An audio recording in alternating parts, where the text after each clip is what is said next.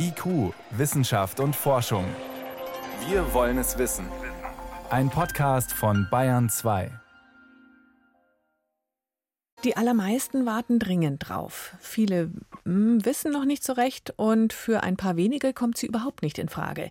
Die Impfung gegen das Coronavirus. Womöglich schon um die Weihnachtstage könnten die ersten Menschen auch hierzulande geimpft werden. Doch manche wollen gar nicht. Sogar unter medizinischen Fachleuten hat noch im November etwa jeder Vierte gesagt, ach, ich warte erst mal ab und muss nicht unbedingt unter den Ersten sein.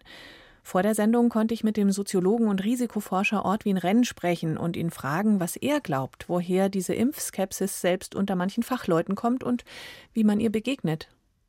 Also es liegt sicherlich mit daran, dass wir hier auch mit einem neuen Verfahren gearbeitet haben, um diesen Impfstoff herzustellen.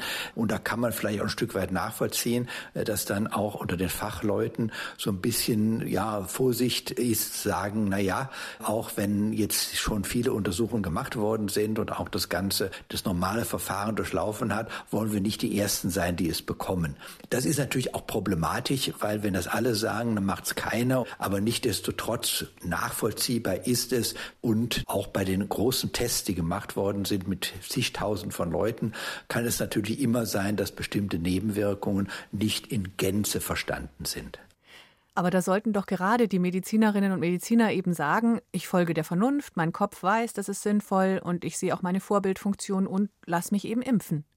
Ja, und dass es jetzt auch in fast allen Ländern zugelassen wird, ist ja auch ein Zeichen davon, dass unabhängig voneinander, also hier größere Nebenwirkungen nicht sich irgendwo gezeigt haben. Wir sehen es jetzt auch in den Impfungen, die jetzt in England gewesen sind. Da gab es ein paar allergische Reaktionen, aber nichts wirklich Kritisches. Ich sage mal, für den Bereich der öffentlichen Gesundheit ist es ganz wichtig, dass wir hier mit den Impfungen voranschreiten. Müssten politisch Verantwortliche vielleicht, ich sag mal, noch authentischer sprechen, um Vertrauen zu gewinnen? Also ich glaube, ganz wichtig ist, dass man durchaus auch zugibt, dass es eben gleiche Nebenwirkungen gibt. Das ist der erste Punkt. Und das zweite ist, dass man eben ganz klar sagt, äh, wenn wir wirklich den äh, Virus bekämpfen und auch besiegen wollen, dann brauchen wir ein hohes Maß an Impfung.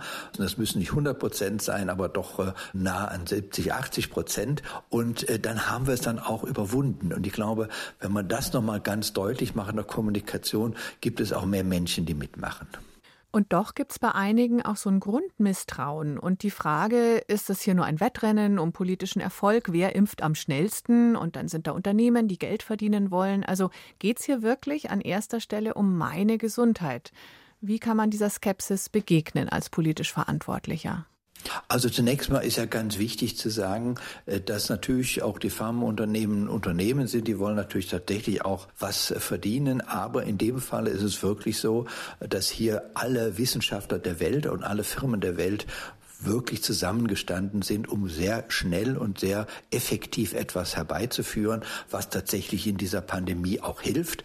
Und äh, das Zweite ist, dass wir keine anderen wirklichen Möglichkeiten haben, also mit so einer Pandemie fertig zu werden, außer dann noch stärker in Lockdown und anderen dramatischeren Maßnahmen dann einsteigen zu müssen. Also man muss immer sehen, was wäre denn die Alternative und eben auch vielleicht mit positiven Anreizen Grenzen zu gehen und zu sagen, wer sich impfen lassen kann, der darf vielleicht auch wieder ins Kino gehen oder so, dass man oh. nochmal deutlich macht, der kann auch wieder stärker am öffentlichen Leben mitwirken. Das soll man nicht stigmatisieren. Ich würde nicht negativ sein, aber gewisse positive Anreize könnte ich mir vorstellen.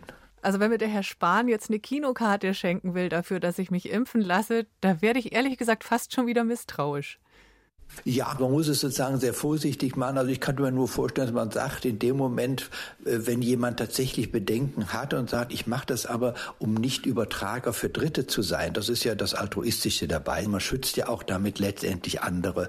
Und dass man dann sagt, dann darf man wieder mehr am öffentlichen Leben mitwirken, das würde ich jetzt nicht als ein, ja, eine Form ansehen der Bestechung, sondern eher als eine Form ansehen, wo man sagt, äh, ja, damit ist das Risiko in dem Moment auch so gut wie gar nicht mehr da. Und dann besteht ja auch die Möglichkeit, sich wieder stärker am öffentlichen Leben zu beteiligen. Professor Ortwin Renn ist Soziologe und Risikoforscher und sagt, ein zögerliches Bauchgefühl bei der Corona-Impfung ist psychologisch durchaus nachvollziehbar. Transparenz bei der Kommunikation der Nebenwirkungen schafft hier durchaus Vertrauen. Vielen Dank für Ihre Einordnungen. Ja, ich danke Ihnen.